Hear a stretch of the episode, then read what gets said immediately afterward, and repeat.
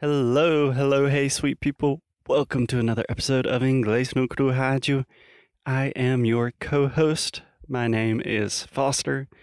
I'm an American, a little innocent American boy trying to teach people English. And as always, I am here with. Alexia. hey, Alexia. How are you doing? I'm good. What about you? I'm doing good. I'm doing well. Thank you. I'm standing while we are recording because I've talked about this before on the show, but I've got a lot of back problems. So I'm trying to stand to get myself motivated. And then I started kind of being weird in the introduction. we all love you, Foster. Thank you. Thank you. In the last episode, we talked about stage fright and we explained what stage fright is, how everyone pretty much gets nervous before anything. And in this episode, we're going to try to give some more practical tips. How does that sound to you, Alexia? yes, yes, please. Okay. First, I just wanted to start with a statistic, I suppose. I don't know if this is true, but I always hear this that people are more afraid of public speaking than of dying. So, in like surveys in a bunch of different countries in the world, you ask, What is your biggest fear? and public speaking is always before dying. Oh, I, I'm not in this survey at all. Yeah, but I think if you ask it the right way, like, what are your biggest fears? The fear of death, like, that's not something you're thinking about every day unless you are an existentialist like me. But most people are like, oh my God, public speaking, meu Deus do céu. Okay. I don't know what I think about that, but I can understand the point. The point is, everyone suffers from getting anxious. So let's give them some tips, Alexia. Do you want me to start? Yes? Okay. Our first tip this is one that personally helps me a lot, and it is getting into your body. So there's this idea, and there's a lot of things about body language and signaling, and a lot of science behind it that I do not understand. But for me personally, before a big presentation or an interview, I go like into the nearest bathroom. I breathe deeply and I squeeze my hands really tight and then let them go. Then I squeeze them again and let them go. And I can feel like the blood in my arms like start moving again. And it just calms me down. It calms down my nervous system. Does that sound like something that would be interesting for you? I, I, I think that before any presentation that I had to do, like I used to dance right in front of 500 people. And I didn't know it was that many people. Yes, Holy moly. parents, and families, friends from college. Yeah.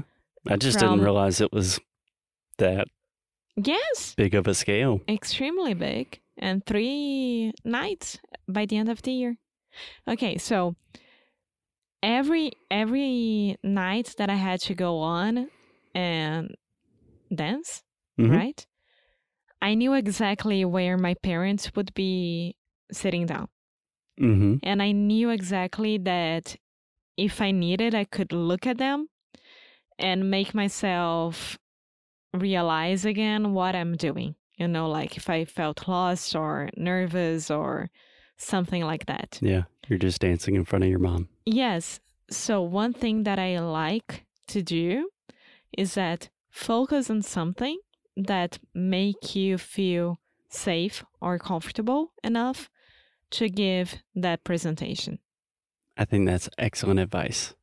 One quick correction focus on something that makes you feel comfortable. Yeah. So, for example, during college, I had my friends from my class and my professor. Sometimes I liked the professor, sometimes I didn't. So, if I liked the teacher, the professor, I would be okay. I can look at everyone for two specific ones. Mhm. But if I didn't like that person, uh, this would make the presentation even harder, right? Because I had to prove to him and myself that I am good enough for that subject. Right. And and then I would focus focus on someone that was really really my friend hmm during that time. I love the idea of just, especially if you're speaking or performing in front of a big group, in front of a large audience, the idea of choosing one person, one individual. I think that there's a lot of power to that because then it's it's not a big deal. It's just you and that other person. I think that's what we do. At least I do that on the podcast. I'm just here talking to you even though there are thousands of people listening. Yeah. Oh my God, now I'm nervous. I like Alexia, a quick recommendation just to be very careful. The word focus, we really want to exaggerate the O sound. Focus. Can you say that for me? Focus. Nice. A lot of Brazilians have the tendency to kind of eat that sound and say focus. And it it gets pretty close to something you don't want to say. Yeah. Yeah. Excellent tip. Thank you, Alexia. Yeah, I like this tip as well. But to prepare, like to be prepared only by myself before anything that is very important, for example, before going through customs in the United States, hmm it's always so hard for me. I would breathe like three times, very deep, close my eyes, and then I would go. Yeah. Yeah, I think there is something really important about getting back into your body, just remembering you have a body. This was another tip that I wanted to talk about the idea of a power pose or like the Superman pose. Superman pose. It could be anything. But we recently saw this on the series Ted Lasso. no spoilers. No spoilers, but it is without a doubt the best show currently on television. If you disagree with that, yeah, try it. C- come on, come on the show and debate me. Best show on television. Love Ted Lasso.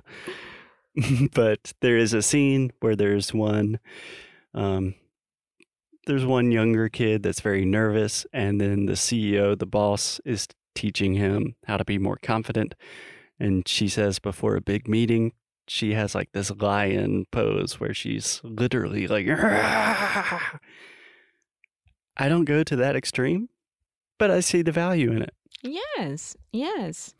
I think that if it works for you being in a room all by yourself and breathing or doing a power pose or I don't know, just screaming, go for it. Yeah. Would you like to scream right now? No. I don't know how to scream. You don't know how to scream. No. That's not true. I don't know how to scream. I heard you scream last night. No. Where? Doing what? Last night? Yes. You were watching TV, you and Buddy on the couch. I casually walked into the living room.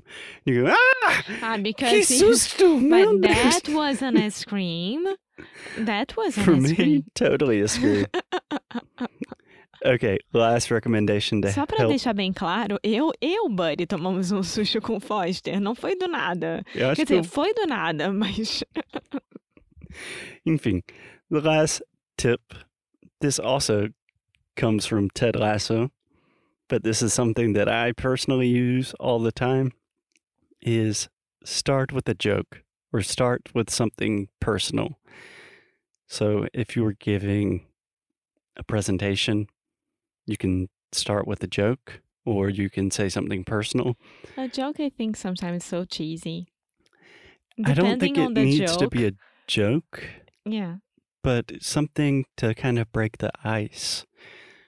Like a lot of times in business school, I would just say something like, as you guys know, I'm not like, I don't love public speaking, so I'm super nervous. So be patient with me.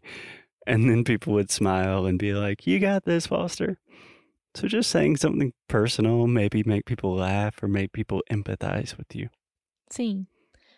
Como é que é o, nome? Tanto em português quanto em inglês. To be more trans transparent?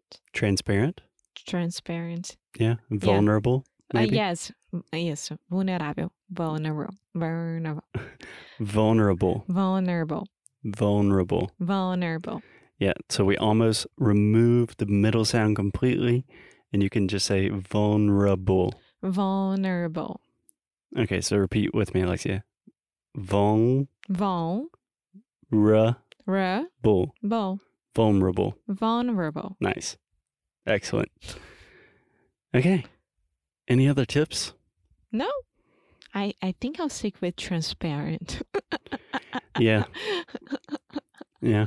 Thinking about this now, it's like, who are we to talk about dealing with stage fright? okay, before we say anything we regret, that's a good place to stop for today. As always, keep up the good, good fight. and live well. Bye.